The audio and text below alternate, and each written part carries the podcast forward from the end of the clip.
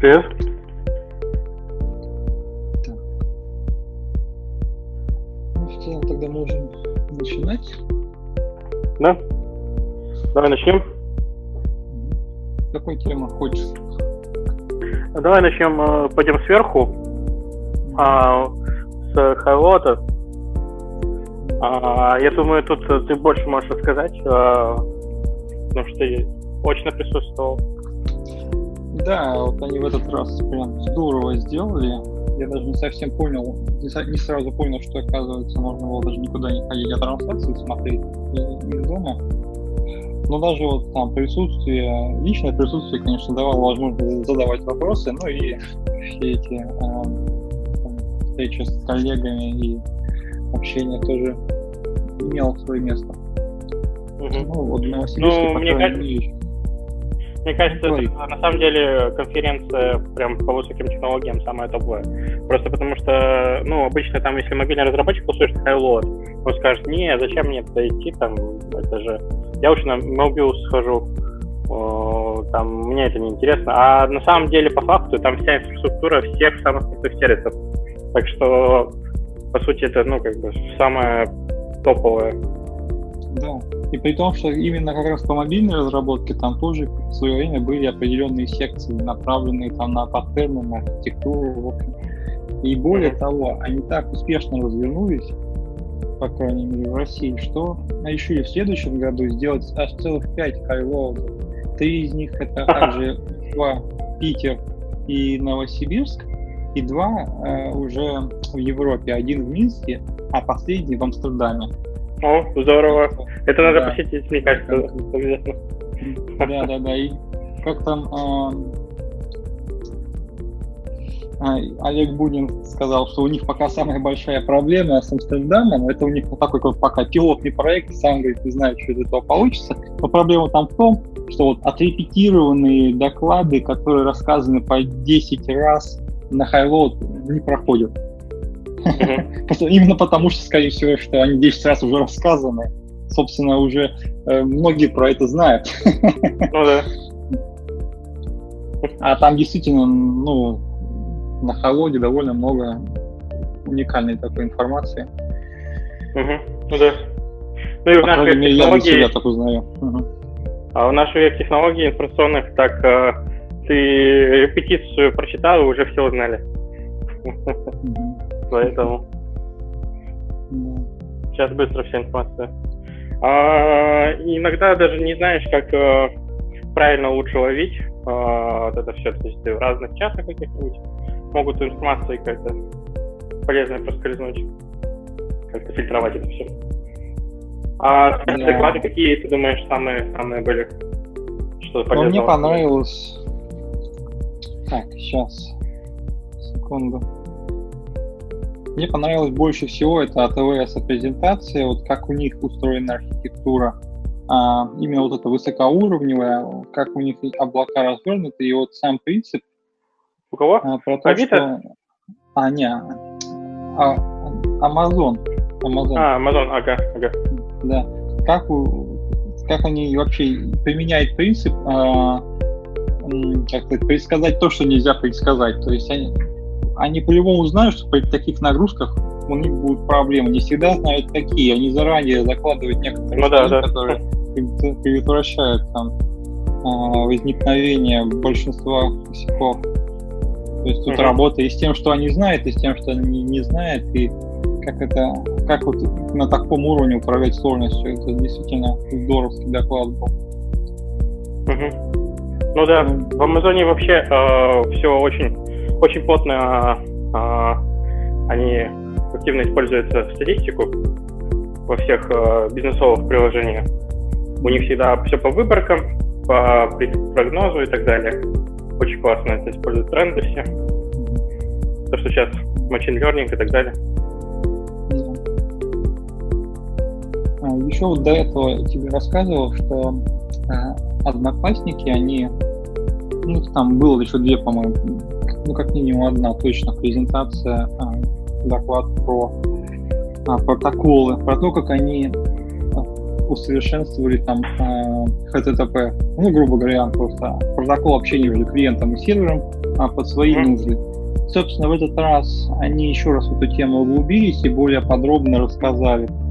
Начали с того, ну, с постановки, естественно, своей задачи, им надо было оптимизировать э, ну, их ресурс под мобильный трафик, под мобильные устройства. И ну, там мобильные приложения уже все как можно оптимизировать уже оптимизированы. И вот э, уже речь дошла до, собственно, такого. И вот начали рассказывать с того, что вообще можно сделать с трафиком сперва. То есть э, понять, какие, какие манипуляции можно сделать, чтобы проверить, а будет ли эффект от работы, ну, от, от тюнинга протокола. Uh-huh. Потом рассказали, как можно тюнить там разные характеристики, параметры, там, а, какие uh-huh. сейчас решения есть, как это в Linux там работает. В общем, вот подноготно рассказали неплохо. И э, последняя секция у них про то, как, собственно, почему они решили разработать свой новый протокол и как в результате, ну, собственно, как они его разработали, немного деталей рассказали. У них там, в принципе, до этого команда из трех человек была не так уж много. Ну и сра- uh-huh. сравнивая с результатами там HTTP 2 и и Квика, у них вот с Квиком разница даже в два раза там по некоторым показателям, но это именно вот потому, что это, да, это потому что протокол их, он высоко интегрирован в их среду. То есть они mm-hmm. вот, прям целенаправленно, заточенно делали под свои нужды, и, соответственно, поэтому такая высокая отдача. Ну, да. топовая, наверное, это OK Leaf, да, вот этот? А, не расслышал. OK Life, наверное, у них топовый, да? Там и, ну, это сервис, э, насколько я знаю, чтобы можно было по видео общаться. Ну, нет, так даже не скажу. Ну там они больше рассказывают в примерах про картинки, про трафик, про чаты, вот, что ВК, ой, у них наиболее часто используется. Но uh-huh. сейчас не скажу, может и про видео там тесты были. Uh-huh. Понятно. Сейчас э, в последнее время я слышу, что начинают протоколы залезать. Вот именно уже. Очень а, прям, да. Да, попытки это все поменять. Ну, уже, наверное, устоялось, уже стабилизировалось, и все стандартное, но явно, что вот как бы меняется структура железная тоже, новые супербыстрые сети, там всякие 5G, и пора бы немножко оптимизировать вот протоколы тоже. Уже есть повод это дело улучшить. Э, обещаю, что некоторые, что прям до нуля пинг, вот эти вот вещи, ну, как они это обеспечивают, сложно понять, но я знаю, что некоторые компании а, даже имеют отделы, которые занимаются а, договоренностями с а, определенными а, частями инфраструктуры, чтобы напрямую вести а, определенные запросы, маршрутизировать. То есть даже до такого доходит. Если это какой-то высоконагруженный сервис, очень важно, чтобы минимальный был пинг. Это может быть даже а, какая-то компьютерная игра там или а, какой-то сервис, а, чтобы реально ну, а, задержка сети прям в ноль уходила. А, я помню, что когда у Техномедиа там документ готовил один, потому что мы из себя представляем, что мы хотим делать, у меня там был такой момент про то, что мы ориентируемся сразу на будущее, на то, что будет очень много пикселов, много, там, большая скорость соединения и низкие а, ну, а, низкий пинг. А, и, ну, как бы там были прям конкретные цифры, и не помню, ну, в общем, не знаю, знаешь ли того человека или нет, сказал, раскритиковал, по-моему, это Николай Литовальцев был, не знаю, знаешь ли ты его нет.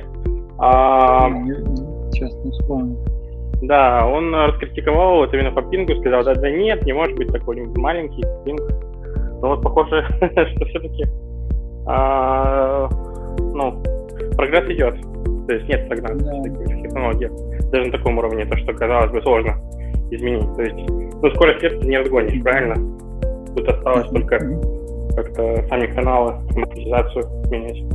Но как-то справляются. Особенно сейчас, когда вот э, микросервисная архитектура ну, активно достаточно используется во многих проектах, там довольно, собственно, возникают проблемы, как а, вот это связать, там, скажем, сервисы между собой, как они должны общаться, как они должны сервисы общаться а, с внешними там системами, собственно, как всем этим управлять. Поэтому вот тема одного из накладов была это фреймворки для протоколов, ну, грубо говоря, то есть объединение каких-то лучших практик в определенные решения, что, собственно, тоже упрощает э, некоторые моменты, ну, такие как э, retry. Так что да, это очень сейчас тема довольно хорошо развивается. Угу. Ну да, следующая большая граница это когда мы будем Марс заселять, скажем так. Вот там пинг, конечно, это фиг знает, как оптимизировать. Вряд ли какой-нибудь портал откроют мгновенно с передачей быстрее скорости света. Ну, посмотрим, что квантовый компьютер сейчас Если развивается. квантовый компьютер, да, стабилизирует, Да, говорят, что там что-то есть такое, что типа информацию, а, согласно физике, передать через это нельзя, но при этом как бы мгновенно все происходит быстрее скорости. Фиг знает. Посмотрим. Э, что ли еще человечество, то ли еще человечество преодолело, как бы, да? Раньше да. летать думали, что нельзя. Скорость воплощения фантастики сейчас прям идет с фантастической скоростью. Да, это хорошо. Как у наших любимых фантастов. У Лема, там, Артура Кларка, Азимова. И вот как раз тема последнего доклада была э, на Хайлоуде, это вот про квантовые компьютеры. Там вкратце объяснение, что это такое, как это работает. Uh-huh. Э, в целом приехал инженер, русскоговорящий, э, из э, Кентукки, университета Кентукки. Ну, круто, круто. Да, да. И... Но по... Ну, я так понял, что, ну, по крайней мере, там на Индеме у него была, э, как сказать, университет Кентукки, где он еще работает, так и не понял, потому что э, отчасти как-то к Сколково относится. В общем, он рассказывал про то, как работают компьютеры квантовые, и в том, что и в чем вот эта их основная проблема, что никто не знает, что, с ними делать. Вроде как сделали, э, Google вот провел, ну, квантовую супримости там доказал, а как их применять, вот прям сложно, потому что там есть, грубо говоря, три параметра, э, и, собственно, при использовании компьютера, ну, какой-то, как бы такой простой пример привести, собственно, если, например, э, перебирать Э, ну, как сказать, рандомные числа выдавать, uh-huh. то квантовый компьютер он с какой-то вероятностью тебе точно выдаст число, ну, ну с какой-то определенной вероятностью. И, uh-huh. собственно, проверить гипотезу, то это или не то число быстро, а выдать число может не так быстро, но суть в том, что вот э, квантовый компьютер возвращает тебе э, правильный результат за какое-то количество число итераций. Но, естественно, это количество итераций значительно меньше, чем если бы это делал там, обычный компьютер а, с классической программой. Но а, пока квантовый компьютер работает, он, грубо говоря, поглощает там определенные ресурсы там свои. И uh-huh. его способность воспроизводить эти правильные ответы, она как бы, стремительно уменьшается. И вот в этом-то и проблема, что тут надо как бы э, три параметра там стабилизировать, чтобы uh-huh. вот он квантовый компьютер мог делать все. А пока вот его можно там как-то заточить только под определенные задачи. Uh-huh. А вообще, ну, я думаю... презентацию uh-huh. посмотреть, там вот это все очень, очень хорошо рассказывается. Uh-huh. Ну, я думаю, это быстро допилят э, в плане э, у них, у крупных компаний, IBM, Google, а, есть все инструменты в руках, чтобы продолжать активное развитие, оно, по идее, может еще быстрее пройти, чем то, что было с классическими компьютерами. То есть 20 э, лет за 5 лет, типа такого. Ну, вероятно, да, но пока у ученых нет такой большой уверенности, когда это, вот, скажем, можно будет массово применять, потому что основная идея вот этой презентации была, когда докладчик начинал рассказывать, что он, собственно, приехал еще следить за идеями, что вот можно делать с этой технологией, как ее можно сейчас применять uh-huh. в компьютерном мире. Потому что вот он как физик-теоретик, он рассказал, что это такое, как это работает, как это применять инженерам. Вот так. Ну, вообще, э, строго говоря, квантовое превосходство э, можно официально заявить, что оно достигнуто, когда а компьютер э, квантовый может эмулировать полноценно классический компьютер на том же уровне. А, ну и дальше уже он развивается уже быстрее там, в каких-то задачах и так далее.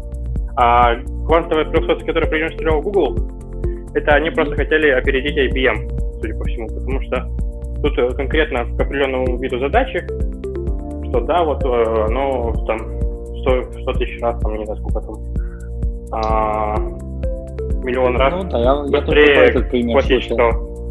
Ну, они как раз-таки, это то, что вот сейчас произошло, новость дня, скажем, да, там, что они достигли вот такого а, квантового превосходства.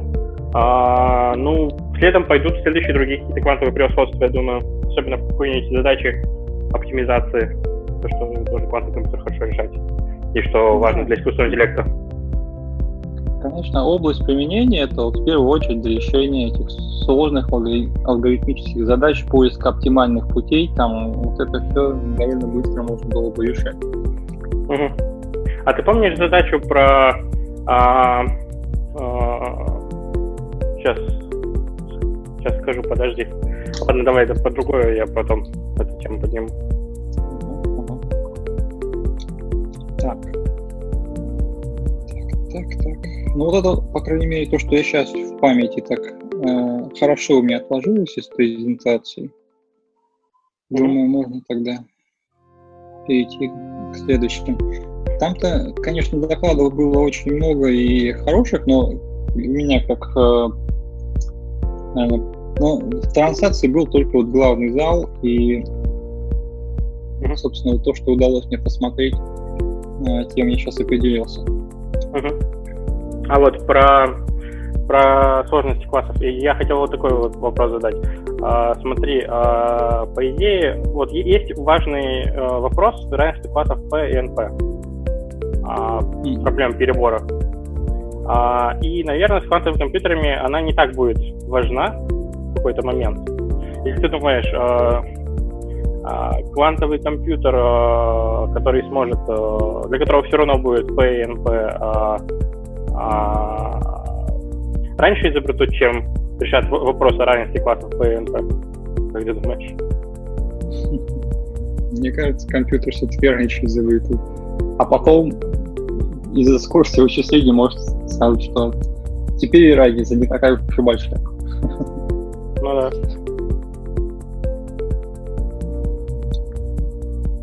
Так, а какие у нас следующие темы?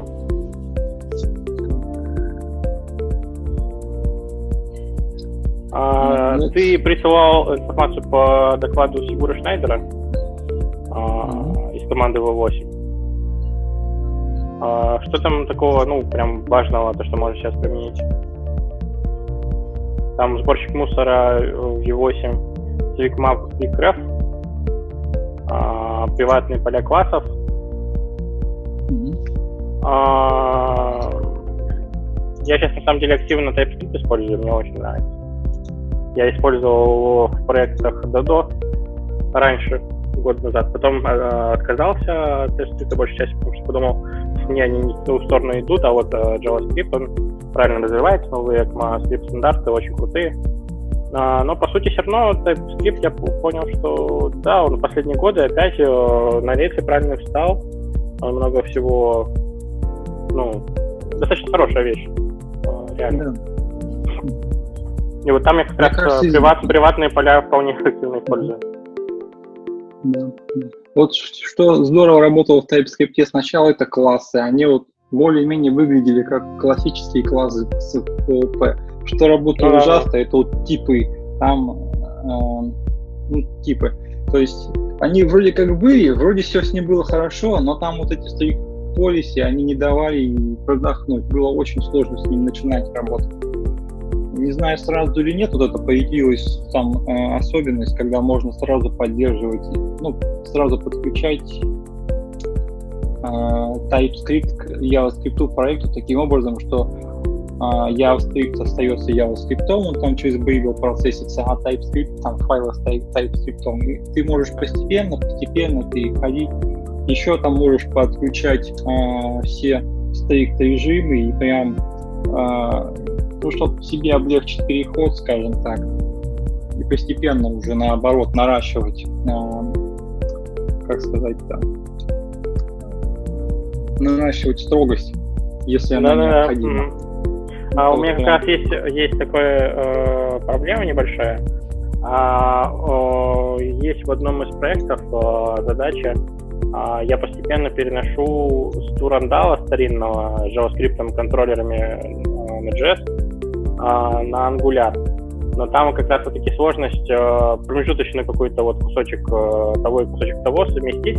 У меня сейчас большей частью а JavaScript, э, все части JavaScript, они инклюдятся через э, а, Angular JSON. А, и это вполне вместе работает. То есть оно там не заставляет строго типизировать ту часть, которая как бы legacy. Но по кусочкам отпиливать тоже немножко непросто. Это, конечно, да, это автоматически э, не особо сделаешь. Ну, я думаю, можно. Но не так просто. Ну, то, что касается э, типов, э, которые заставляют, то есть если ты инклюдишь э, JavaScript, все еще, да, там он тебя спросит сразу про типы. В принципе, в принципе, оно сейчас достаточно хорошо работает. То есть туда вложились а, и Google, и Microsoft, как бы, и все умы вообще там open source community. То есть, мне кажется, очень классно TypeScript сейчас выглядит в этом году.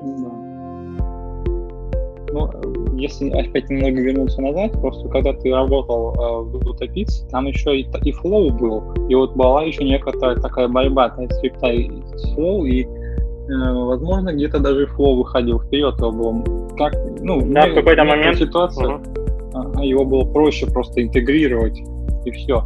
А потом, uh-huh. да, очень стали хорошо именно с TypeScript работать. Uh-huh. Ну да. И сейчас можно сказать, что TypeScript уже окончательно победил.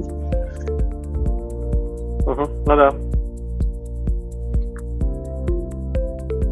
Ты что, что касается... Да, то, что касается самого TypeScript, я думаю, он реально... Они вместе с э, последним стандартом ECMAScript они просто вот э, два брата, почти близнеца, два брата таких, я не знаю, почти что сиамских. Они оба молодцы. И тут уже нельзя сказать, что там какие-то прям явные косяки, они много что улучшили и очень, ну, очень крутые. Особенно если все на стрик ставить, вообще очень даже, почти что жало получается. Да, а, похоже. Да. А вот то, что касается, например, ангуляра самого, а, как фреймворка в целом. Он очень сильный, очень мощный, очень много всего хорошего, но у меня нет такой уверенности, что он однозначно прям самый-самый лучший во всем, и что там прям оптимально все сделали и оптимально продумали каждый момент. Ну, какой-то нет такого ощущения. А у тебя как, как думаешь?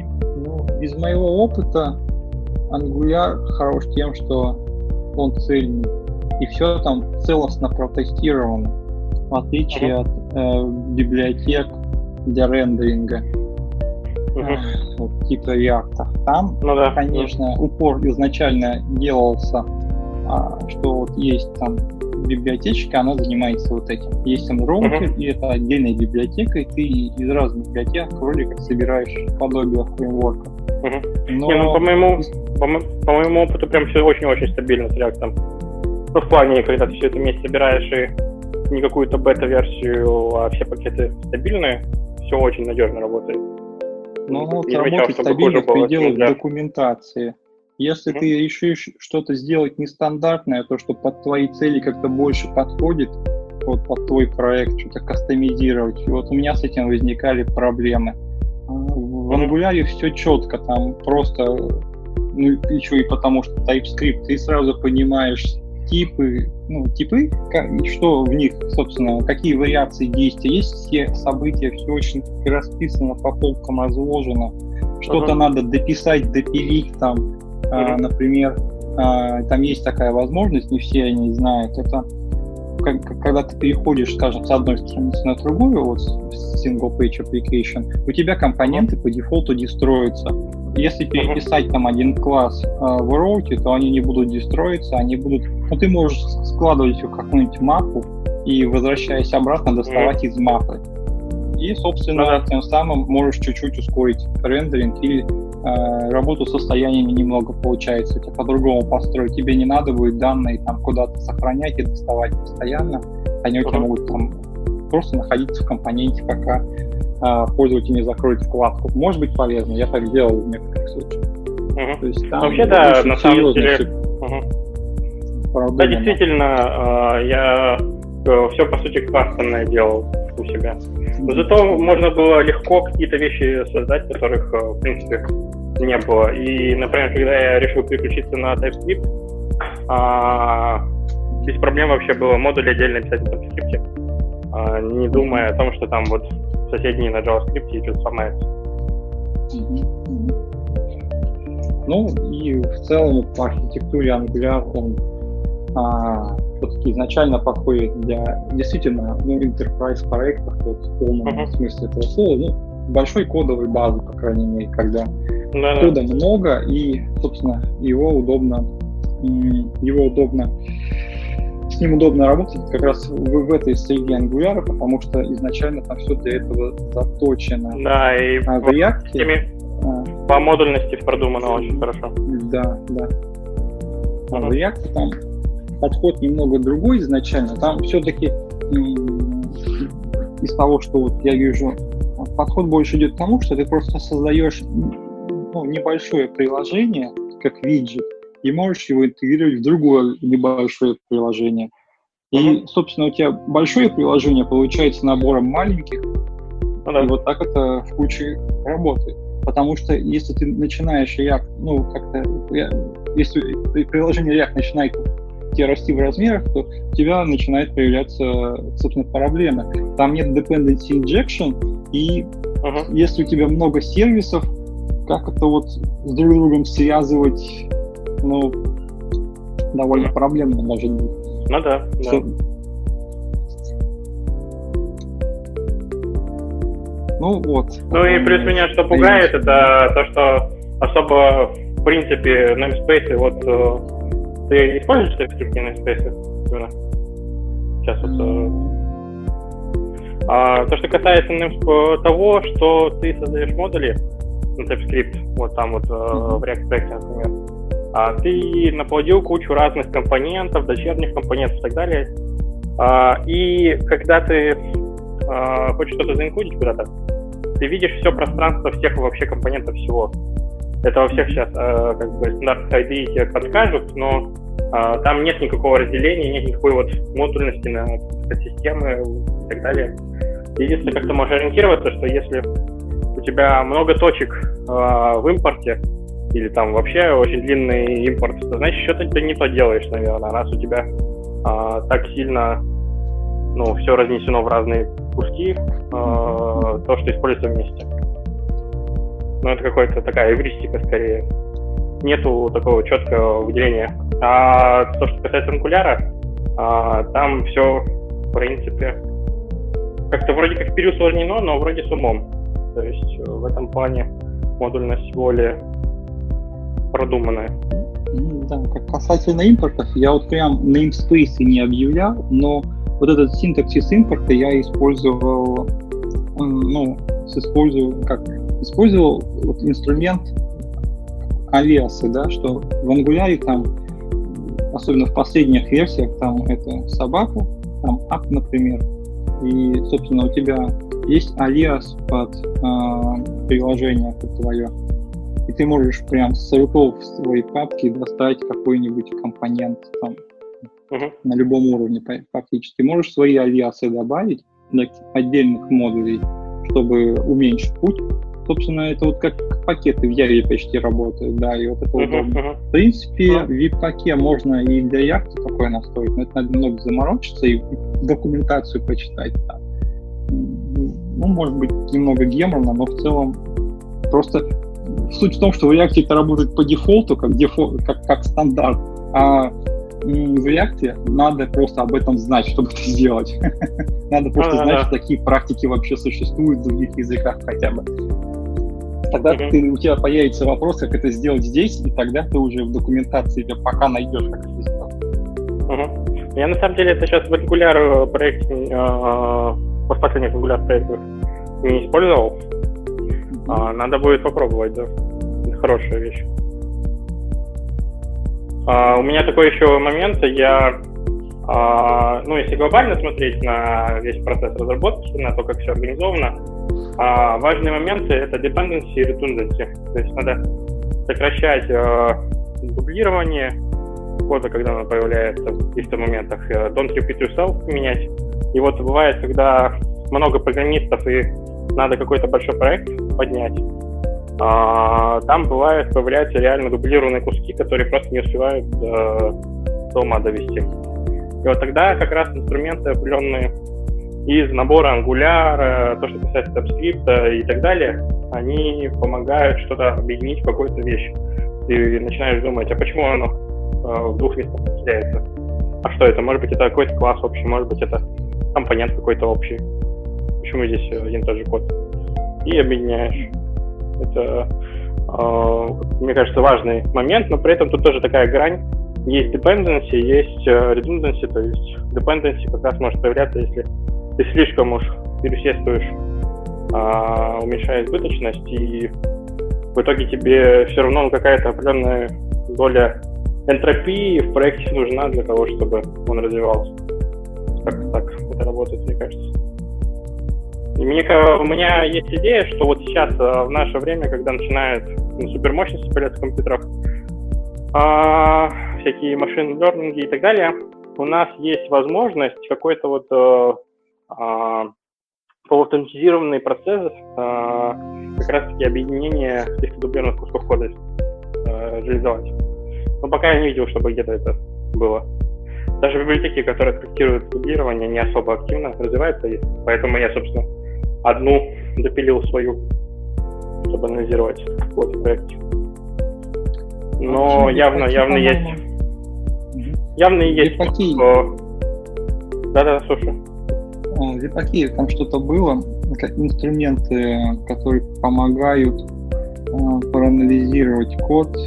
Да, uh-huh. там что-то было для поиска дубликатов именно. Uh-huh. Не знаю, uh-huh. как в других языках, там был инструмент такой для uh-huh. анализа. Но он скорее ну, вот, больше для анализа зависимостей, я не сильно часто его применял. Ну, насколько я помню, там, да, про анализ зависимости. А вот э, что ты думаешь про тот пакет, который я для NPM создал, глобальный, EasyDub? По-моему, очень ну, удобно. Да, в целом идея хорошая, и надо просто его потестить по получше, а так работает ну, хорошо. Ну, ну да, да, можно допилить еще. А, плюс э, хорошо работает вот тот же самый Sonar Splint. А, главное его, ну, главное сделать так, чтобы другие начали как бы активно с этим взаимодействовать и улучшать.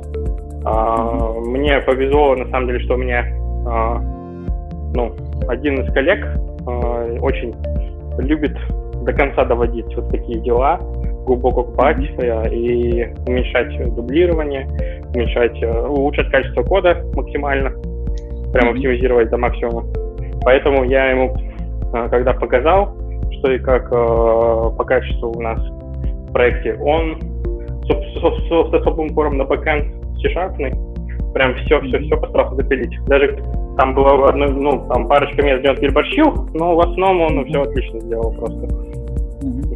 Здорово что есть мотивированные люди. Ну да, да. Вот, на самом деле, по идее, все э, люди достаточно, ну, все люди хорошие, э, как бы э, ориентированы на какой-то результат, просто иногда это как-то искажено, там, допустим, не знаю, если mm-hmm.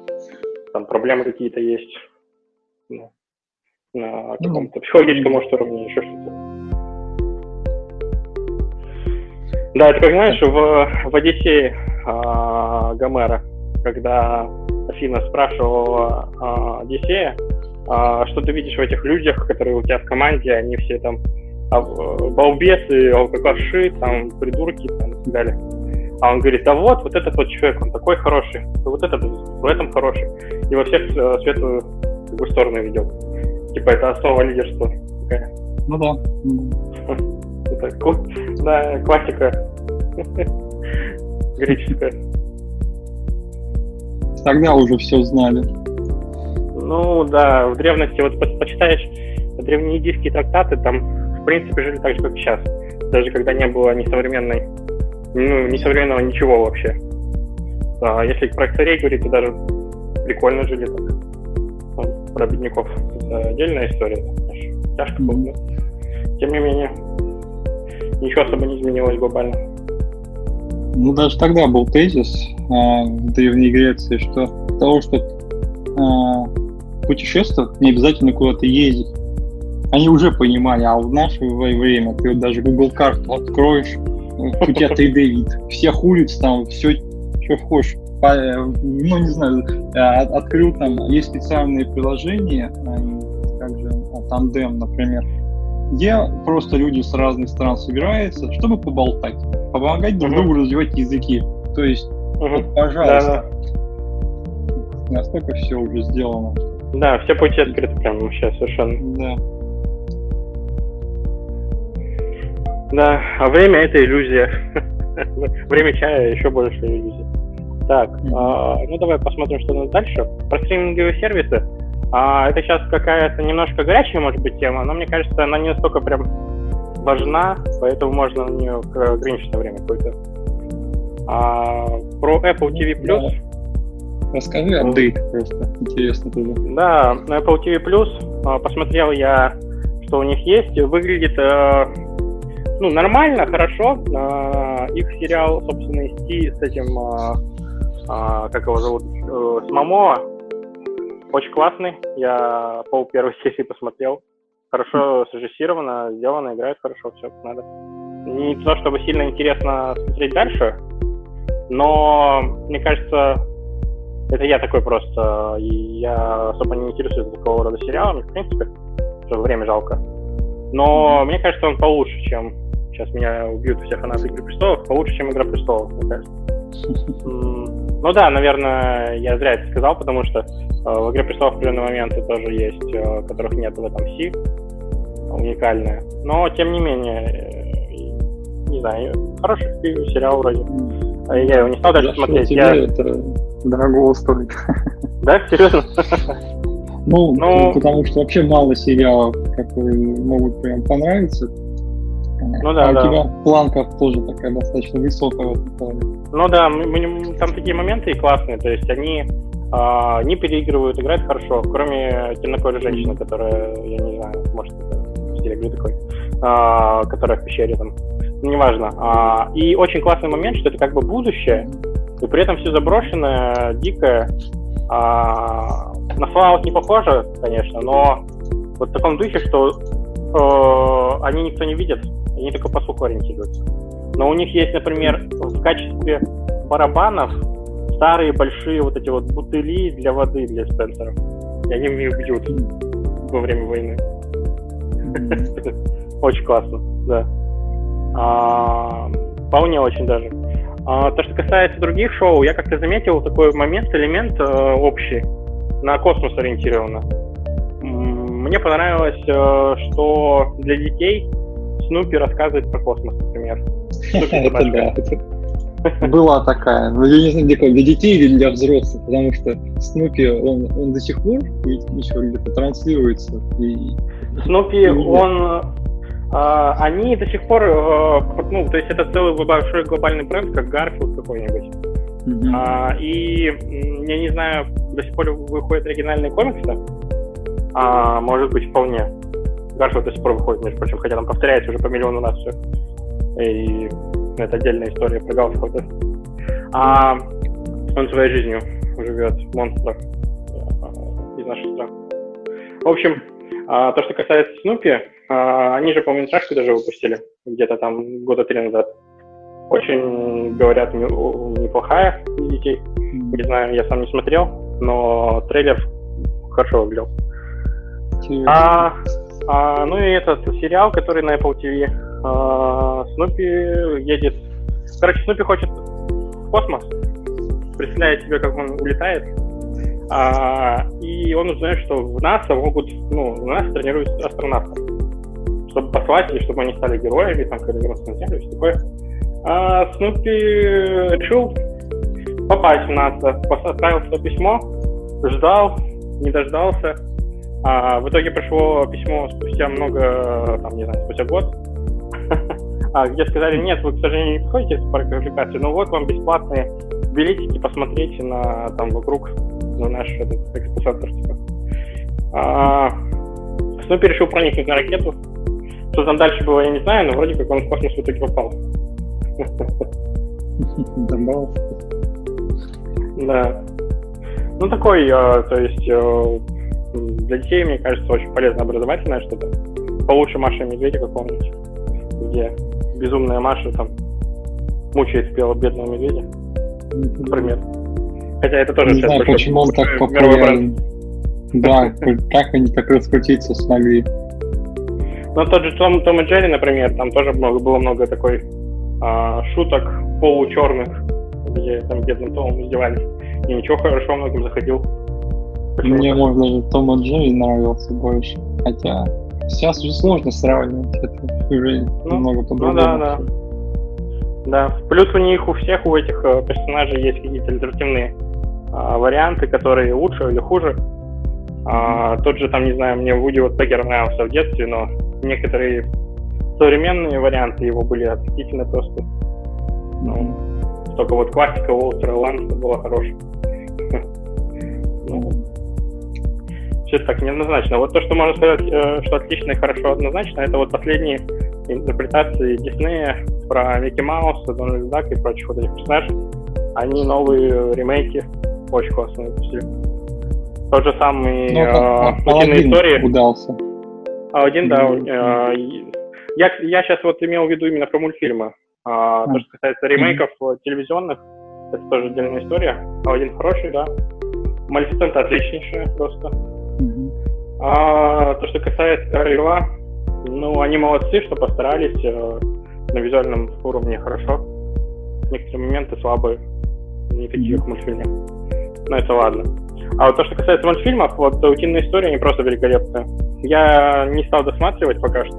Я наверняка когда-нибудь посмотрю, потому что они, правда, реально интересные для взрослых. Mm-hmm. А у меня есть э, друг, который просто их смотрит, э, ну, как бы с удовольствием. Старше меня еще, без проблем. Как бы, потому что, ну, это реально, реально хорошая вещь, и она стоит того. И по качеству рисовки, по э, игре, по сюжету, по, ну, там, игре, имею в виду актеров озвучки. Даже саундтрек. Все отлично. А даже фильмы некоторые, да, не могут сравниться с утиными историями, что уж говорить. Ну, честно говоря, да, так и есть. То, что касается, вот я Белоснежку пытался смотреть, а, а, вот с одной подругой как бы решили, а давай-ка посмотрим, uh-huh. ну, чисто вот так, домашний просмотр. Давай-ка попробуем uh-huh. посмотреть. Пролистывали, пролистывали, что как это... М-м, Гермиона очень плохо играет. Ну и вообще в целом uh-huh. не, очень. Много вставили всяких разных элементов, которые ни к чему не города. А вот сейчас, кстати, ее и не видно, Гер... Гермионы, да. Ну, ты имеешь в виду Гермиона, которая Гермиона из Гарри Поттера, это актриса? Да, Эмма Уотсон. Да, она поет, Уотсон. поет, поет так себе, играет так себе. Хотя она вообще, она как человек нормальная. Просто mm-hmm. если приглядеться к игре актеров в Гарри Поттере, детей вот этих, они тоже вообще стрёмно играют. Просто их нарезали, при редактуре фильма, так, чтобы не видно было этого все особо. То есть ты когда начинаешь приглядываться уже там на третий просмотр фильма, такой, блин, они же совсем не так, так себе играют, большей частью. Но, не знаю, у них были свои э, коучи по актерскому искусству и все такое прочее, но они не так, чтобы сильно сыграли. Вот э, последние годы появлялись э, вещи, в которых говорят, прям сильно-сильно дети играют. Один из примеров это э, «Странные дела», как Stranger Things. Mm-hmm. А, там, говорят, дети вообще классно играют по сравнению с Гарри Поттером. Ну, ну, тренируются с детства. Ну, да. Сейчас планка-то еще растет постоянно. Да, да, да. Так. Ну, а, по поводу еще а, Disney, ты говорил там, ну, сравнивал их с Netflix, собственно. А, ну да, да, Netflix, э, ну, дело в том, что Disney, он большой растет, э, поглощает всех. Он вместе с, Comcast по всему миру, если считать, э, в топе по развлечениям. И все остальные развлечения, которым ему не принадлежат, он докупает себе обычно. Да, деньги позволяют. А, да. А, ну и тут э, про деньги тут неоднозначно, именно в плане, ну да, у них там все стабильно, хорошо. А, у них постепенно сейчас а, ну, капитализация растет. А, то, что касается стоимости компании, а, вот выручка а, за а, 2018 год, допустим, у них было 60 миллиардов долларов. А, то, что касается Netflix, например, они сейчас э, достаточно крупный такой гигант. А, Зарплаты у них, по крайней мере, довольно высокие в Штатах. Ну да. Не знаю, насколько серьезно это противостояние как бы, у Netflix. Но Netflix действительно обладает определенными ну, долгами. Как бы он, ему приходится вот так вот на грани а, работать. Мне кажется, на самом деле он может и закрыться в какой-то момент, просто потому что один из примеров недавних относительно это WeWork. А, его сейчас считают таким подозрительно, ну что он какой-то подозрительный, подозрительная компания была. Потому что э, WeWork, ну ты знаешь, да, про WeWork? Это ну, сеть... Немного. Да, они, по сути, сети коворкингов развивали. Сейчас они все еще существуют, потому что их э, выкупил их э, главный инвестор SoftBank, а, теперь полностью им владеет. А, но по сути э, говорили, что это в последнее время, что вот был, была история с Тиранос, там женщина а, создала суперкрутую фирму, типа, а оказалось, что вот это вот годы наращенная вот эта вот вещь, что вроде как там супертехнологии, это все был обман полный. В итоге все развалилось. И ее под суд, э, и глобальный шок, что Силиконовая долина, как же так там. Но это уже как бы начинало немножко утихать. А WeWork, э, там были тоже подозрительные вещи, типа там а, глава компании WeWork э, продал свои компании за большие деньги а, Ви, как зарегистрированную торговую марку. Ну, в общем, да, тут с Netflix а, это такое из разряда горячий, не факт, ну, что может залетит, может не залетит, кто знает. Также, в принципе, и Amazon, но Amazon покрепче стоит на земле. А Netflix приходится вкладывать много, чтобы как-то расти. Но в любом случае, э, модель стриминговая и а, по подписке это сейчас э, в топе. Например, если говорить про тот же Adobe, Adobe Photoshop, который а, они прямо сейчас растут, они в топе компании по ну, росту просто. А, молодец вот э, глава компании тоже. У них э, одна из ключевых это как раз модель вот то, что они э, свой, свой продукт сделали таким подписочным. Ну, Photoshop и остальные все. Да, и там тоже у них и своя социальная сеть Behance, там, где можно много угу. Интересного смотреть. Ну, они, они тоже купили, по сути. Ну да. Mm-hmm. Они под себя это загребают тоже.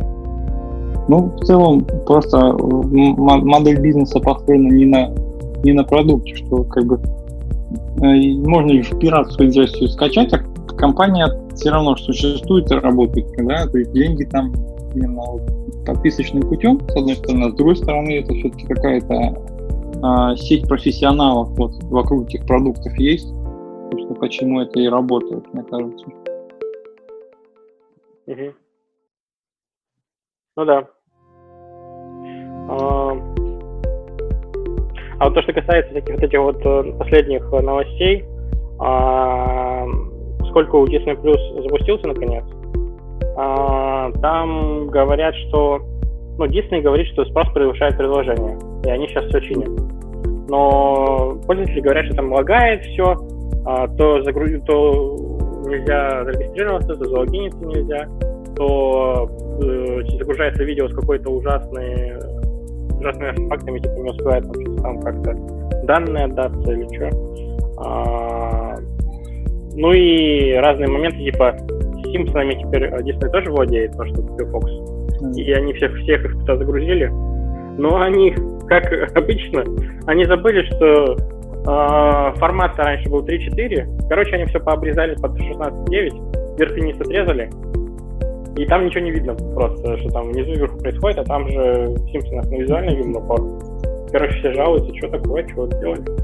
А... Инфраструктура это такой сложный вопрос. Netflix, э, к примеру, а, он, когда видео на него поступает, он конвертирует ну, около 20 форматов, чтобы просто под все возможные устройства подходило. Ну да, правильно. Это да. не просто все, да. Да. Мне кажется, Disney у них э, компетенция это не до конца развита, то есть они молодцы, но они в технологиях только начинают тыкаться, как либо котята. Ну, то есть они, у них есть какие-то сильные, я думаю, технологические моменты. Но вот Конечно, по, стриминг, по стримингу они... Все грабли пройдут. Да, да, но по стримингу они не настолько, то есть они, видимо, просто не рассчитали все. А, поэтому у них на первом этапе а, под нагрузки не выдержала система. Но они быстро все улучшают. Как бы, я думаю, все у них пойдет. Единственный вопрос это то, как э, эти сервисы все развивают, э, фрагментируют э, медиа. То есть э, одни фильмы и сериалы можно здесь смотреть, другие фильмы и сериалы здесь смотреть. Э, а где все вместе, только на скотче торрентов, например. Ну, это не очень хорошая модель. Э, будем смотреть э, на системы агрегаторы тоже как будут развиваться. На всякие разные штуки типа Иви там и там подобные вот э, как бы не, не, не, не те, которые только эксклюзивно такой контент, а которые все предлагают. Mm-hmm. А по поводу шутки про шутки Диснея, а, что Дисней... Ой, Лукаса, что это? Про, Лукаса, что он ворвался и отрегистрировал Звездные войны. В общем, э, люди начали смотреть э, старые Звездные войны а, на вот этом Disney+. И они опять отрегистрированы. Они говорят, что такое? Ну, сколько можно уже? Лукас, типа, редактировал, редактировал, редактировал, редактировал, добавлял там мишагами своих там и так далее. Mm-hmm. А, ну, ты знаешь, да, про редактуру Звездных войн старых? Что там то одно появилось, то другое. А, сцена, где... А, вот а, ты помнишь, да, про Хана Соло? Как он... А, ну, как он, он... Он стрелял первым или нет? Не помнишь? Как там? В каком эпизоде? Они там много стреляли. По-моему, это было в первом эпизоде, я точно не помню. То ли первый, то ли второй. По-моему, в первый, да, первый, когда они такой закончили. Консола разговаривал с, с чуваком, который похож на муху, а, и выстрелил в него во время разговора и убил. И сбежал. А, да, было такое. Да, а mm. в других, в новых версиях потом Джордж Лукас сделал, что а, Хан Соло не стрелял первым, стрелял первым вот этот злодей, а потом стрелял Хан Соло. Причем это очень странно зафиксировано. То есть прям сидит в той, в той же позе, и у него стреляет друг бластер, он стреляет Хан Соло. И вот сейчас смотрят, значит, а, Звездные войны в очередной раз смотрят, а там опять не зафиксировано. Что такое? Вот, вот как думаешь, что поменялось в этой сцене? Не было Хана Соло вообще. Это в следующей версии будет. А в, это, в этой злодей, который с ним разговаривал, а, контрабандист, а, перед тем, как стрелять, крикнул «Маккланки!» Что бы это значило еще? Люди в интернете стали пытаться понять, начали ну, разбираться, что такое Маккланки. Нашли на одной старой карточке а, перевод, как а, а, на этом языке разговаривал. Помнишь, был в, в приквелах а, в гонке, где Энакин маленький а, гнался, и там был злодей Сибульба. А, вот, это, это язык их, ну? Да, и, и вот он говорил а, какую-то фразу и в конце говорил «Килие», Макланки. Это значило, типа, и тебе конец, короче, наступит. И, короче, оказывается, на этом языке это просто, значит, тебе конец, короче, в таком духе. И, это, и э, то, что говорил контрабандист, было с, э, с субтитрами. Кроме вот этого Макланки, который нам добавили. Это просто головоломка. Некоторые подумали, что Джордж Лукас опять порвался, то есть Джордж Лукас продал права Диснею. Он как бы не участвует в процессе. Но они подумали, а, он, наверное, прорвался наконец в студию и отредактировал. Настолько не смогли его, Хан не успел остановить этот раз. Но говорят, что он отредактировал это еще в 2014 году, э, до того, как продал или что-то в таком духе. То есть, э, в принципе, все норм. Никаких прорывов Джора Фукасов не было. Так что... Ну, в любом случае, мы знаем, где достать оригинальную версию. Торрентов? Кстати, там тоже очень сложно найти сейчас, потому что он настолько их редактировал за все эти годы. Только версии уже. Даже не на торрент, а очень много сервисов, где просто а, они где-то это хранят, возможно, на торрентах, а возможно просто ну, уже давно захостили куда-нибудь и оттуда трансляцию делают. Так они с 70-х, 70-х еще закируют постоянно. А первая версия Джаба Хата вообще мужик в шубе был.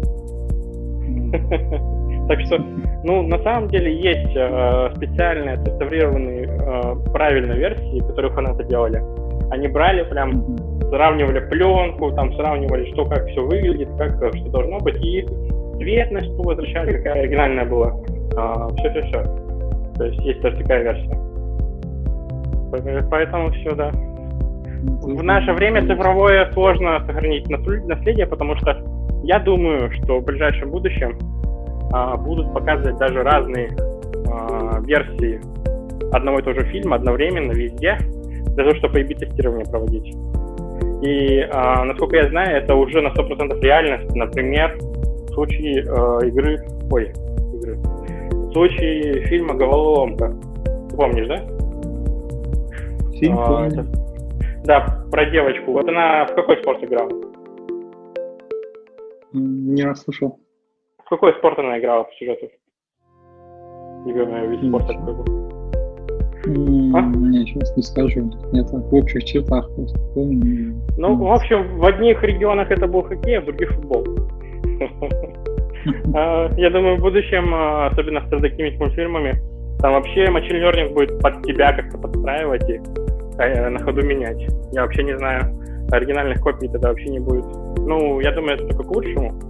Сложно это сделать именно качественно так, но э, тот же самый Хидео Кадима там нам покажет, что вот есть интерактивное кино, где свои действия на что-то влияют. Э, ну и остальные тоже следом.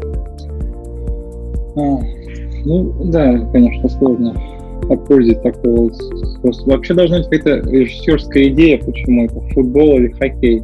Почему в разных регионах. Это да, это да, это да. Но все-таки они так сделали. То есть там была сильная а, доля именно вот личного.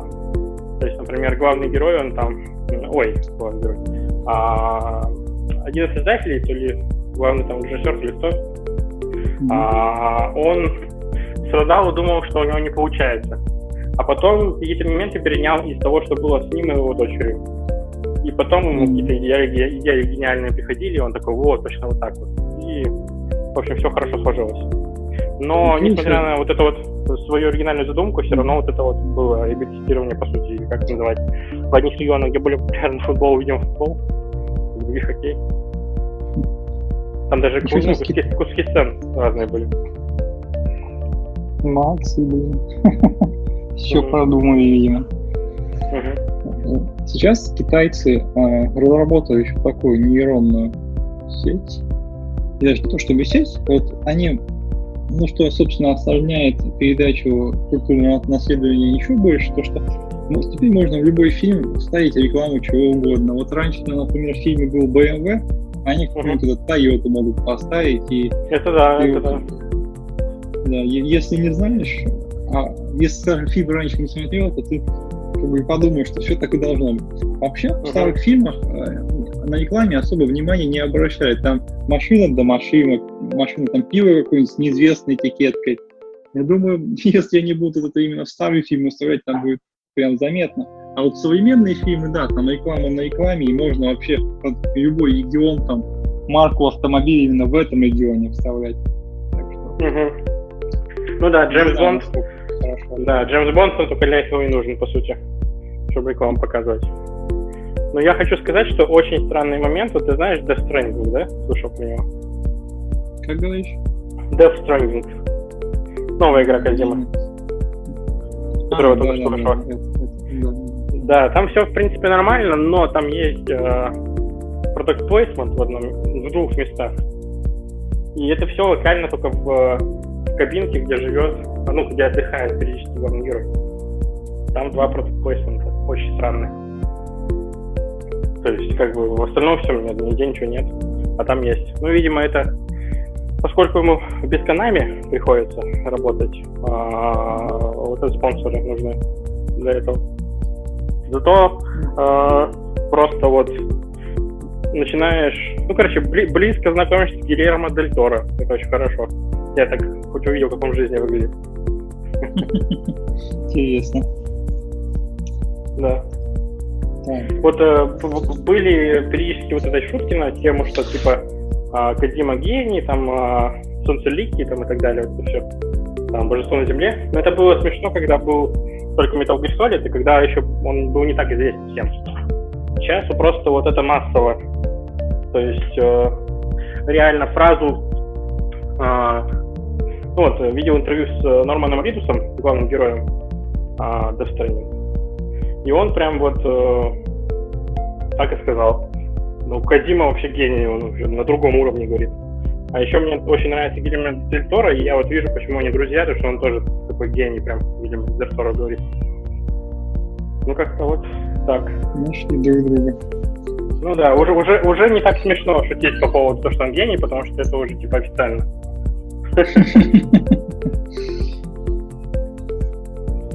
Так, ну еще, все-таки возвращаясь к теме, по-моему, там не осветил, вот если в пару словах говорить о докладе про V8, то там как раз описывается вот структура памяти, как это все выглядит более подробно.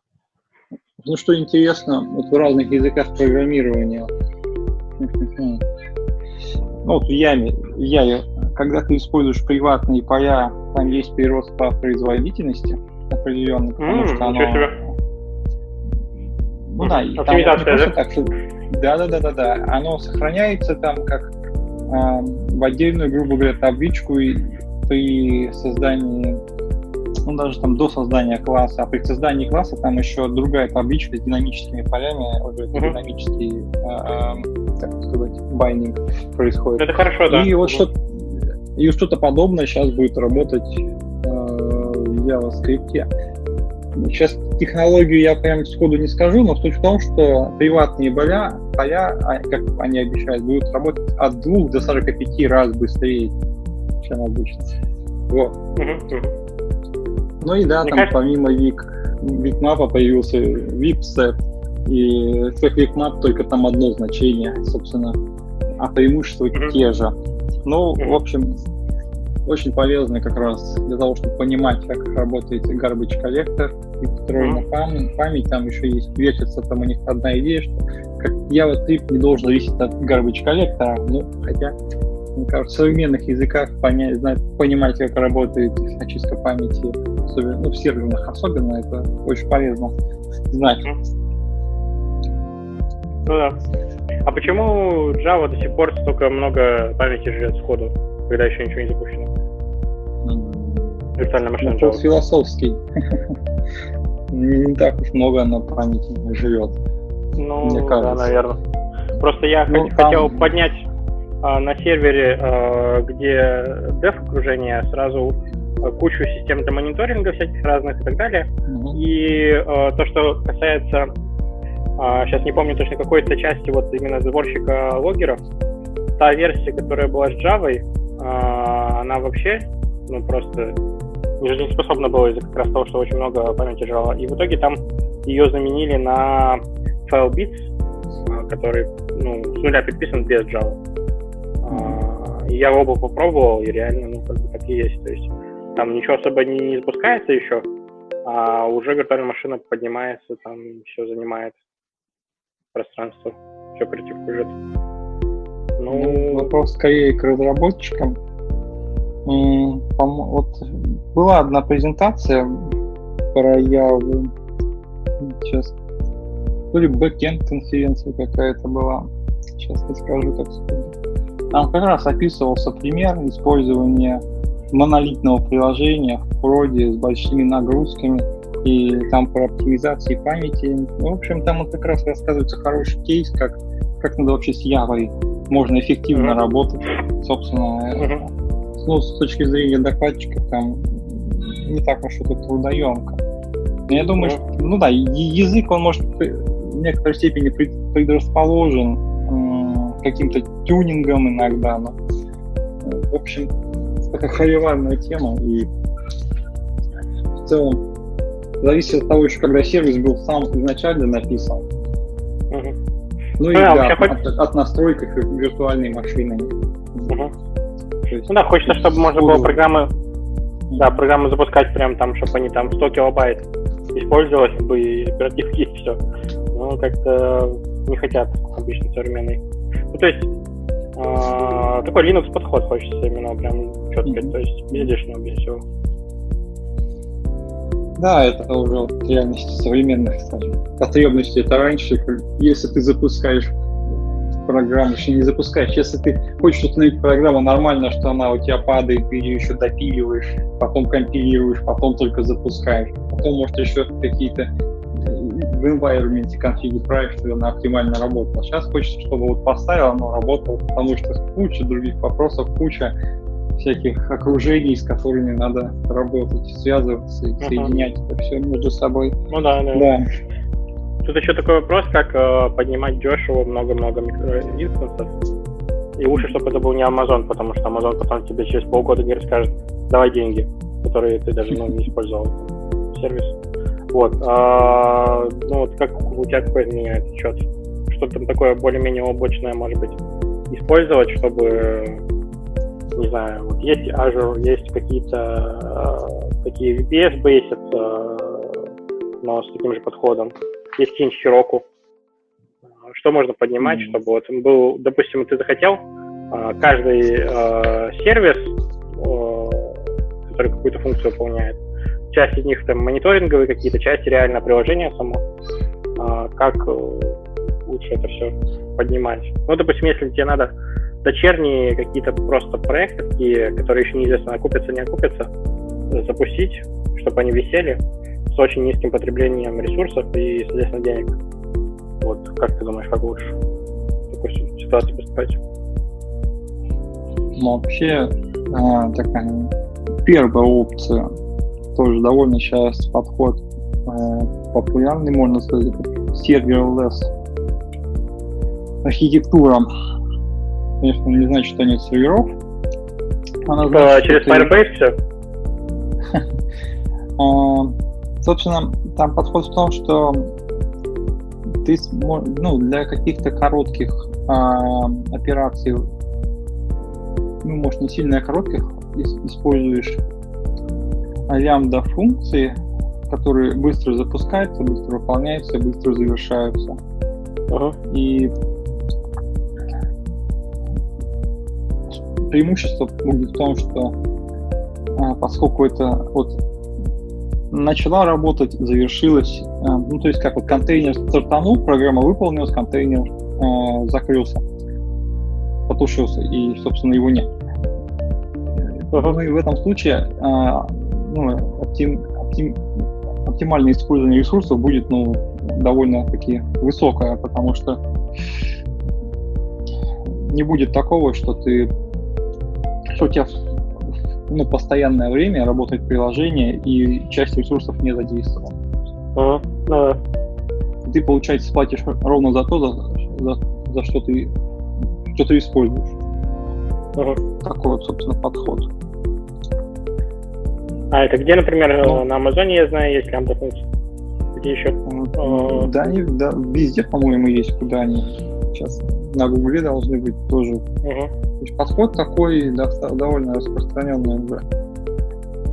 Угу. Насчет Microsoft не скажу, но должны быть. Должны быть. Может, просто называться будут они по-другому. Ага. Ну да. Некоторые компании, например, S7, у них вообще своя инфраструктура полностью, поэтому у них нет проблем с экспериментами вообще. Ага. Да-да.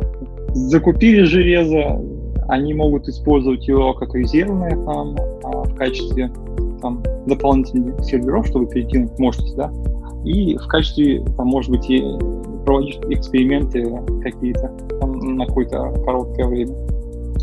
Ага. Собственно, такой еще подход. Ну, в крупных ну, компаниях да. реально с этим проблем нет. Они у них там просто персональные данные, какие-то госу... операции, может, государством, они это хранят у себя, соответственно. И все эксперименты могут у себя свободно проводить. Uh-huh. А так надо просто еще изучать вот именно оптимальное использование облаков, как это построено. Вот, кстати, в чате в нашем а, скинул ссылку там разные примеры с Амазоном. Uh-huh. Думаю, может быть, будет полезным как раз для решения таких вопросов.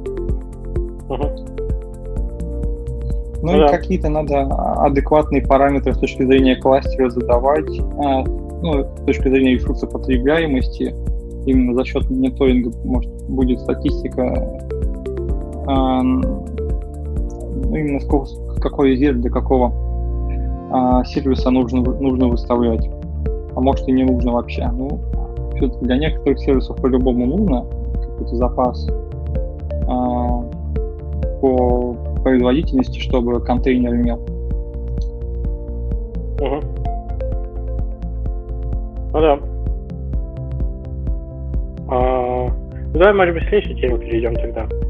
Вот э, ты э, про жизнь в других странах, тут есть момент, э, который ты присылал тоже. Э, у нас в канале был э, это лайфхаки от русских предпринимателей, а, которые э, не побоялись приехать в США и смогли привлечь к своему стартапу корпоративных клиентов.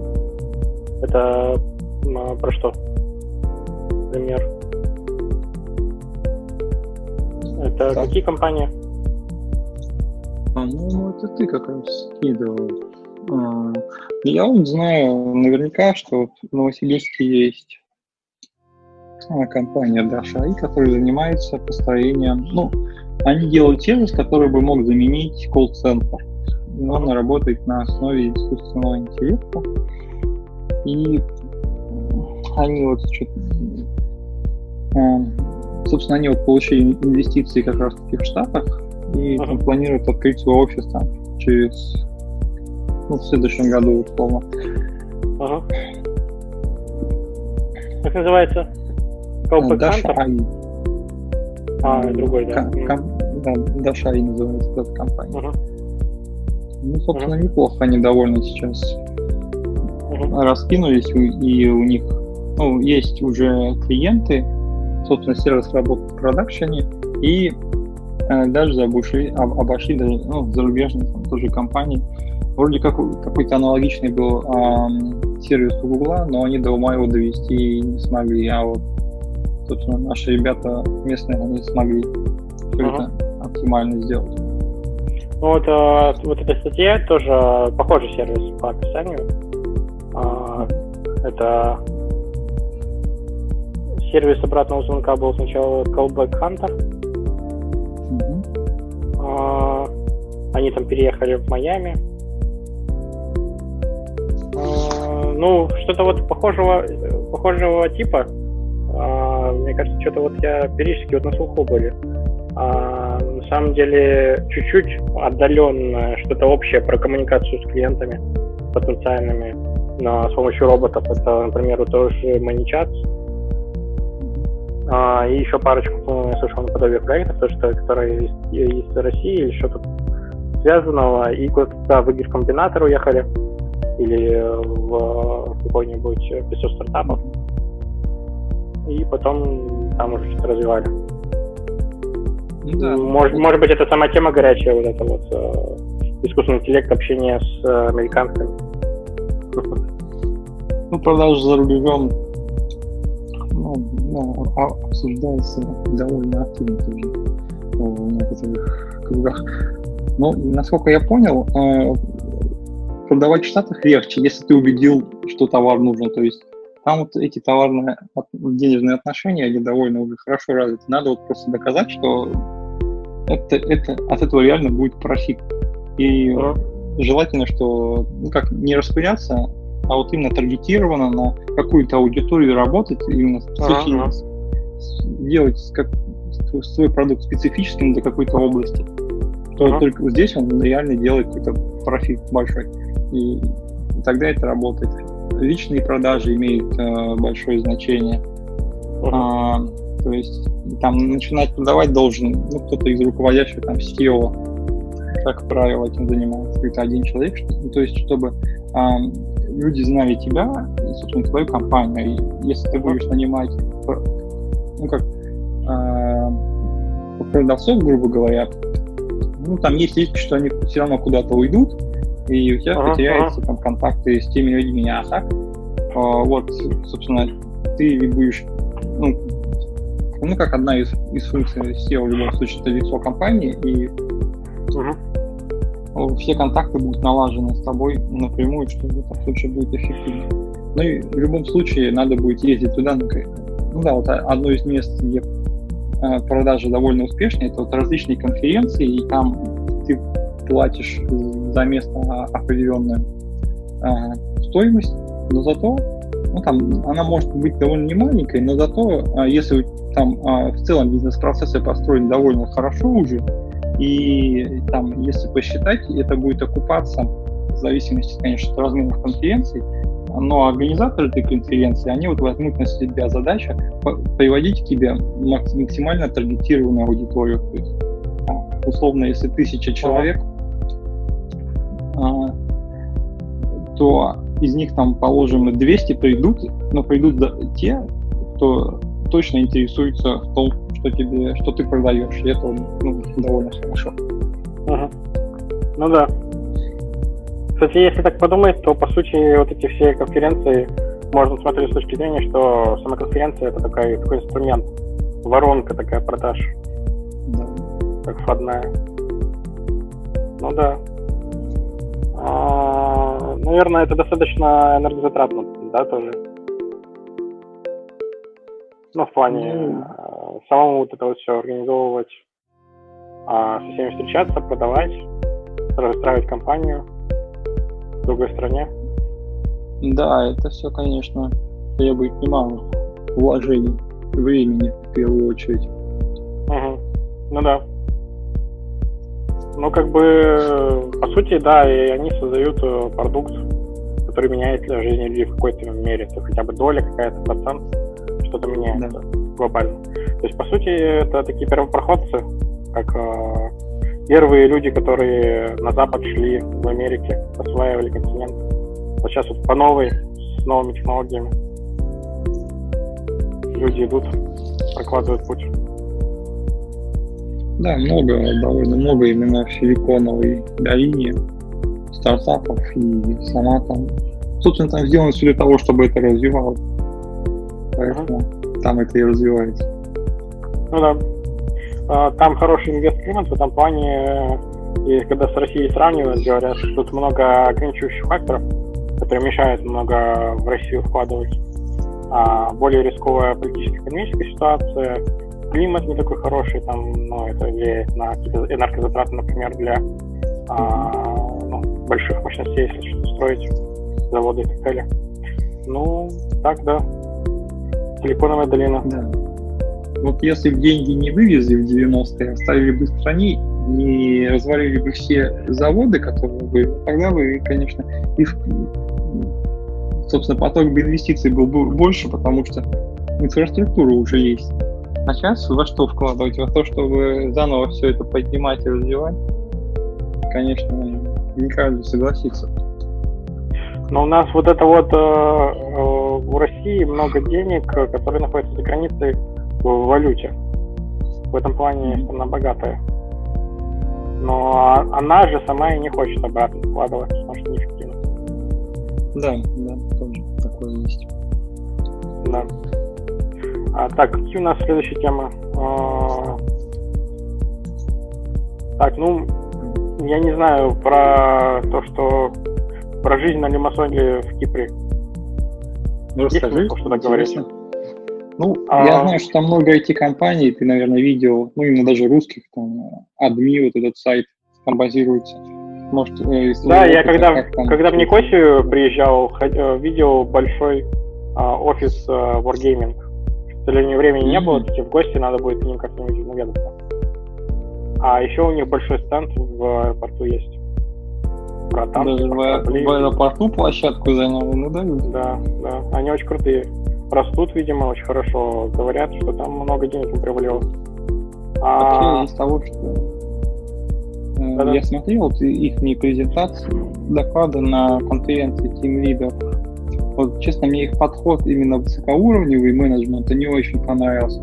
Они такое ощущение, что просто, ну как, история в чем, они доросли до определенного момента, и надо было менять процессы, организовывать, организовывать там кран камбан, Э, как-то, собственно, улучшать процессы взаимодействия между бизнесом и разработкой, но они делают как неумело от слова. Ну, в общем, довольно много они раз меняли системы. Конечно, меня там проблема не в том, что они меняли что-то, а в том, как они это делали и какие метрики они при, при этом использовали. Мне кажется, можно было сделать более эффективно, там даже на примере других компаний, а, вот Skyend, как, как там процессы делают, там посмотреть, mm-hmm. если это небо и земля просто.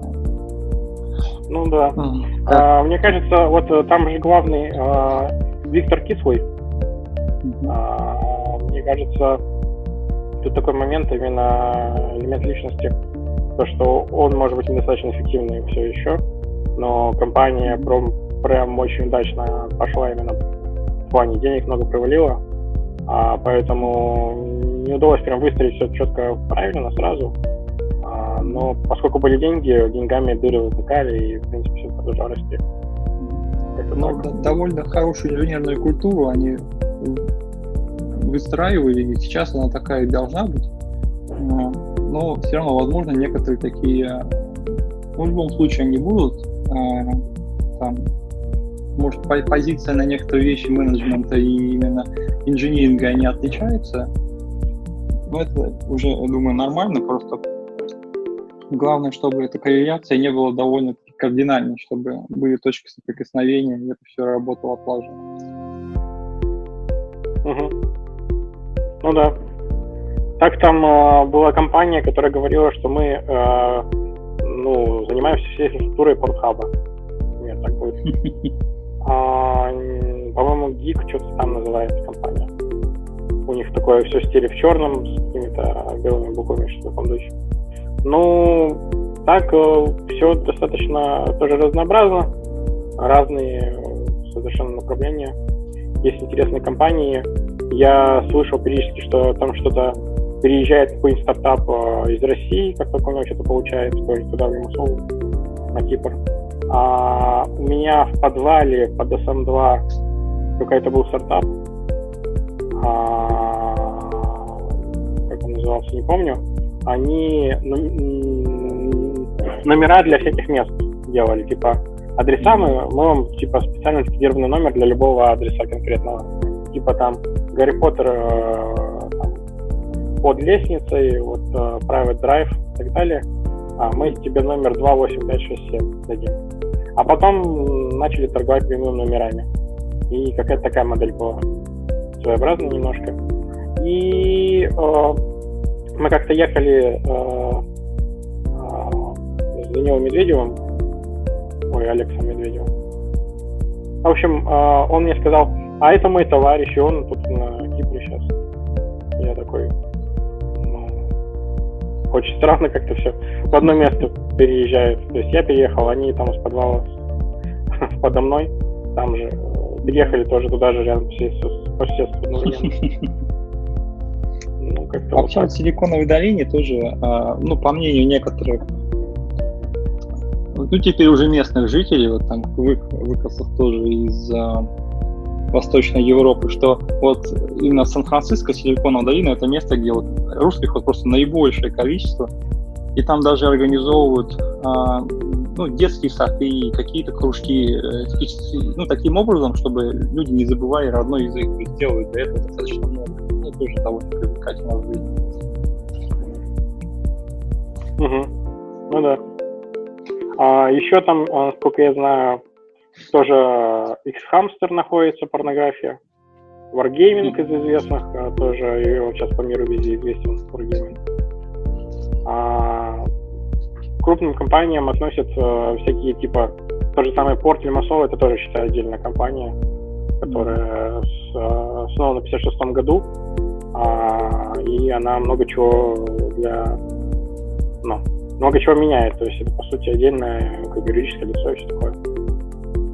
А, известные достаточно по миру а, банки, типа Hellenic Bank, а, компания, где я сейчас э, работаю, да, получается, на Tesco, у них дочернее предприятие брендировано Aeronafix, а, они очень даже известны, популярны. Один режиссер из BBC даже про них целый документальный фильм снял. Mm, а, также eToro тоже расположен там. А, eToro это тоже финансовый сервис. А, ну, много всего интересного, конечно, да. Комп... А, остров такой маленький, но удаленький. Заполненный вполне плотно, да, я смотрю. Ну, много там много пространства, там не чувствуешь себя как в Китае. Там народ, народа, народа маловато, в принципе. Mm-hmm. Меньше, чем во всем Кипре меньше, чем в Москве в одной, наверное. Сколько я знаю, да. 10 раз. Но, тем не менее, нормально там все идет. У них раньше была э, фишка в том, что они более свободные по налогам и по всяким разным другим ограничениям. Они, у них офшоры и все такое прочее были как бы. Сейчас э, офшоры как бы позакрывали. То есть не так просто там деньги держать большие какие-то из России, например, те же самые. А, я когда еще в Хабаровске жил, смотрел информацию по самым а, прибыльным компаниям, кто, кто кем владеет, что и как происходит, и оказалось, что mm-hmm. а, лес пилят, а главная компания на где-нибудь там в офшорах. Я так думаю, что такое, а кто владелец, никак не, ну, концы сложно найти. А потом понял, mm-hmm. что это обычный инструмент стандартный, то есть нас тут душат налогами тех, кто а, малый бизнес пытается платить налоги, хоть как-то. При этом... Да, ну, сами деньги сюда выводят. А, да, приходится в черную более-менее как-то работать. А вот этот инструмент офшорный, это просто тупо стандартный инструмент, который все используют, кто более-менее шарит. А, если посмотреть тоже вот э, в SM2 и а, дружественных компаниях, там смотришь где-нибудь на в офисе висит а, какой-нибудь, знаешь, там стандартный, который нужен по безопасности плакат, там куда, куда бежать mm-hmm. надо, когда пожар. И там приписка, mm-hmm. кто какое юридическое лицо, смотришь, а это юридическое лицо, оно на Вирджинских островах. И так далее. То есть это стандартные вещи, чтобы более эффективно просто деньги двигать э, в процессах экономических. То есть если тебя налогами на всех этапах облагают, то ты три раза деньги привел счета на счет, кому-то что-то оплатил, там еще что-то сделал, и ты все потерял, налоги ушло. А когда ты просто более эффективно это делаешь и более эффективные налоговые юрисдикции какие-то используешь в процессе, то у тебя четко идут деньги. Раз прошли, раз пришли. Ничего по дороге не потерялось. Поэтому это как просто стандартная вещь, то есть это даже не то, чтобы что-то незаконное, это просто стандартная, стандартный ну, инструмент да. бизнеса вынуждает так делать. Тут Сути, ничего да. не скажешь.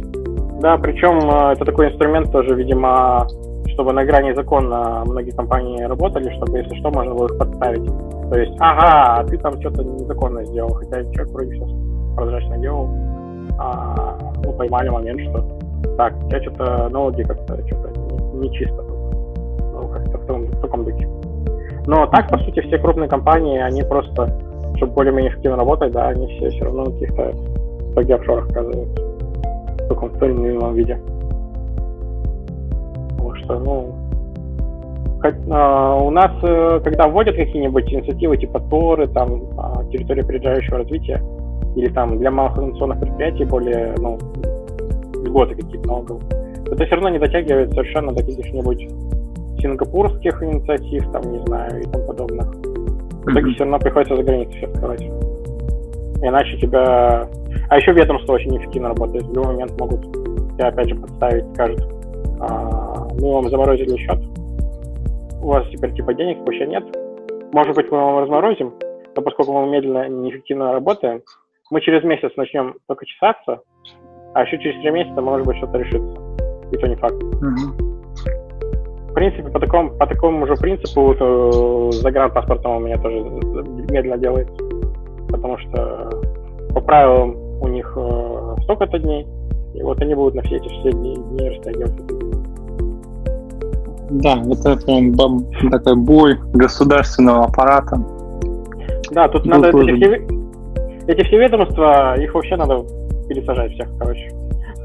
ну, в смысле, сами ведомства, как бы, они людей, я имею в виду. Да. То есть, то есть тут такое, такая ситуация, что они крайне неэффективно работают и создают много проблем для людей.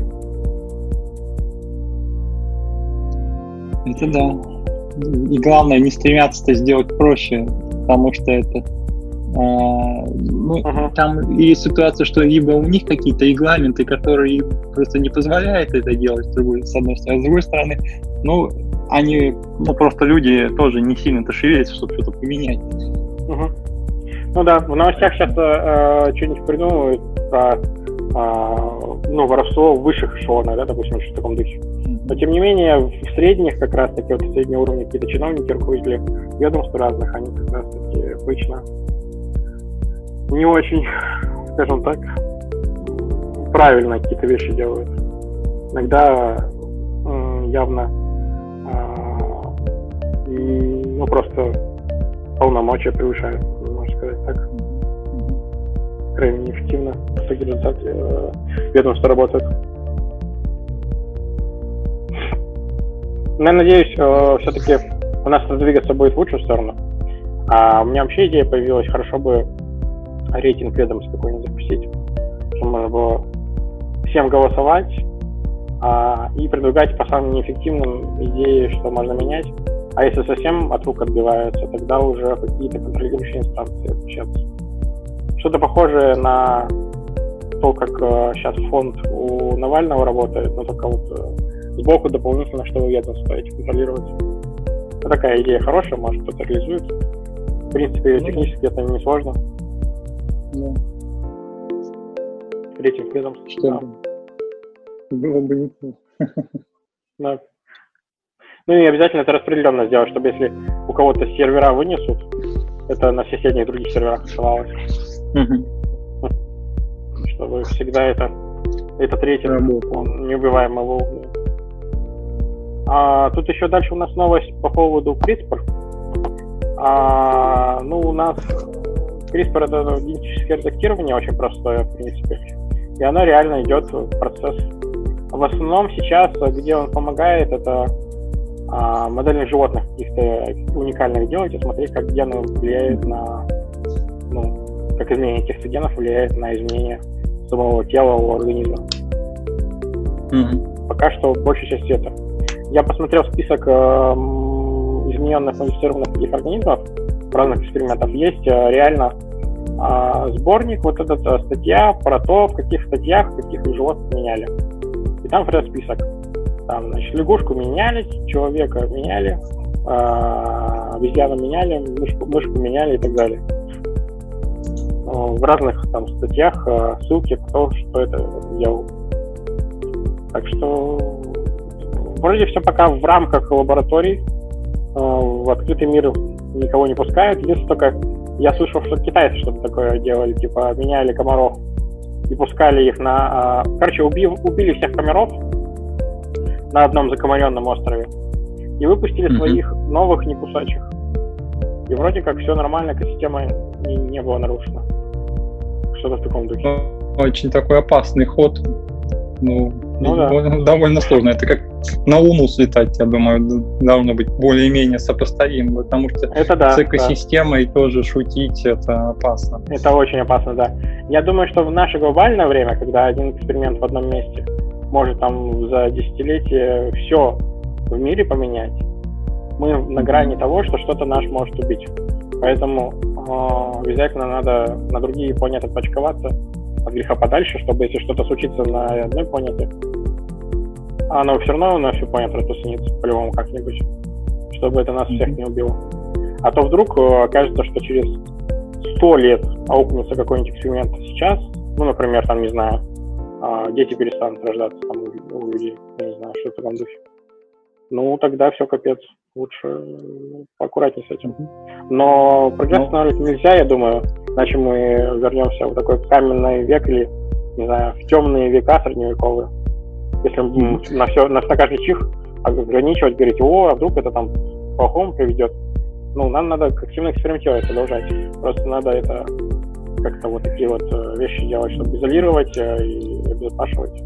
Да, ну, кстати, есть тоже один такой неочевидный эффект ну, текущей экономической системе, системы. То есть э, вот капитализм, он обычно развивается поглощением новых ресурсов, ну и, по крайней мере, приобретением новых ресурсов. Капитал, он ну, увеличивается же. И да. э, вот развитие технологий э, космического путешествия, в том числе освоение других планет, ну, скажем так, если есть какая-то кучка людей, которые не сильно заботятся о планете, а заботятся о своем капитале, то она окончательно решит просто э, загубить одну планету и свалить на другую, и там все делать по новой. Ну, то есть логический исход. Вот. Из этого как сказать, принципа именно экономической системы в первую очередь. То есть, ну, думаю, в любом случае люди не уверен, быть сознательными. так? что хотелось бы верить, что э, это да, но если, если загубить одну планету и свалить на другую, то потеряешь все ресурсы этой. По сути, это не экономически невыгодно. В этом плане я не уверен, что согласился бы. А, свалить на новую планету а, это тоже экономически невыгодно будет, потому что там в любом случае уровень а, качества жизни на первом этапе будет ниже, доступные ресурсы меньше и так далее. То есть э, это как дополнительно хорошо а, экономически, а как замена не особо. А, ну, в любом случае экономический рост в космос, mm-hmm. если а, там материи просто навалом и энергии. Поэтому в этом плане это и как раз таки куда можно расти дальше человечеству. Некоторые считают человеческий рост, есть даже такая модель теоретическая, что экономический рост а, и вот вся, вся вот эта экономика, она, это вообще отображение, а, отражение полностью всей витальности современной природы. То есть человеческая вот экономическая система, она настроена над всем а, физическим миром остальным, и она выражение высшей формы организация биологической материи как раз-таки. И, по сути, вот этот весь экономический рост — это просто такой агрегатный альтернативный показатель витальности всей жизни а, на Земле. И поэтому, когда все здорово и развивается, а, то оно реально и на биологическом уровне развивается. А другой момент, что, а, например, если мы там портим экосистему, скажем, да, а, это может быть краткосрочный рост за счет долгосрочного роста, опять же. Потому что долгосрочный рост этим всем будет, ну, то есть только уменьшаться. Ну, там обычно происходит, что э, э, краткосрочный рост в одном месте, потом захват новых ресурсов, и вот за счет этого, собственно, поэтому сейчас, ну, вот сейчас уже захватывать ресурсов-то ну, больше-то негде. Их осталось только перераспределять, поэтому идут уже войны не за пространство, а за ресурсы на экономическом уровне в том числе. Ну да, еще такой важный момент, что раньше в топе были компании нефтяные всякие. Это как mm-hmm. раз таки энергия, за счет чего все двигаются в мире. Ну, бензин же нужен всем там и так далее. угу. энергоресурсы. А сейчас в топ вышли именно технологические компании. Наши да, время. есть надежда, что все-таки люди, которые с головой и ну, с какими-то более-менее идеями, они э, смогут эту ситуацию как-то выровнять. Да, да. А, и мне кажется, надо, э, ну, как бы устранять всякие разные вот think э, которые а, не ориентированы на то, что было реально лучше для людей, а ориентированы на конкретные интересы какой-нибудь нефтяной компании, например. А сейчас вот, например, компания Shell, которая нефтяными продуктами занимается, они еще там лет 20 э, назад выпустили, э, или 30, ролик про то, как э, будет все плохо ну, по части загрязнения окружающей среды и так далее, но особо мало что делали. То есть mm-hmm. они как бы этот документальный фильм подготовили, но сами ну, как бы лоббировали за нефть большей частью. Mm-hmm. А сейчас, в наше время, они опять повторяют этот трюк, но м, они вроде как себя глобально как бренд озеленяют, говорят, что мы за чистую энергию и так далее, и так далее, но все еще параллельно у них процессы идут, что они лоббируют, тратят э, деньги на то, чтобы лоббировали интересы как раз нефтяных компаний и так далее. Mm. То есть у них параллельно такое вот э, идет один процесс по бренду, а другой процесс, потому что они все-таки все еще вкладываются в то, чтобы э, грязная энергия продвигалась. Как бы mm-hmm. два, два таких вот э, направления у них. Ну да, вот это власть прибыли. Ну, есть. Ну, с точки зрения, наверное, компании логично так делать, но вот с точки зрения мира так делать-то не надо. Поэтому... Ну да, да. Надо, глав... надо вот эту осознанность тоже повышать на всех этих уровнях. Да, чтобы да. люди понимали. А, ну, будем надеяться, что к лучшему будет.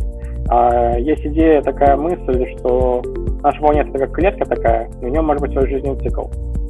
А, и этот жизненный цикл тоже может в какой-то момент ну, привести к тому, что это как бы естественный процесс, что мы в итоге и атмосферу загадим, и все остальное, потому что это просто а, ну, старение и смерть этой клетки. Mm-hmm. Но вот в том-то и дело, что как раз-таки нужно делиться, размножаться, пока это все дело,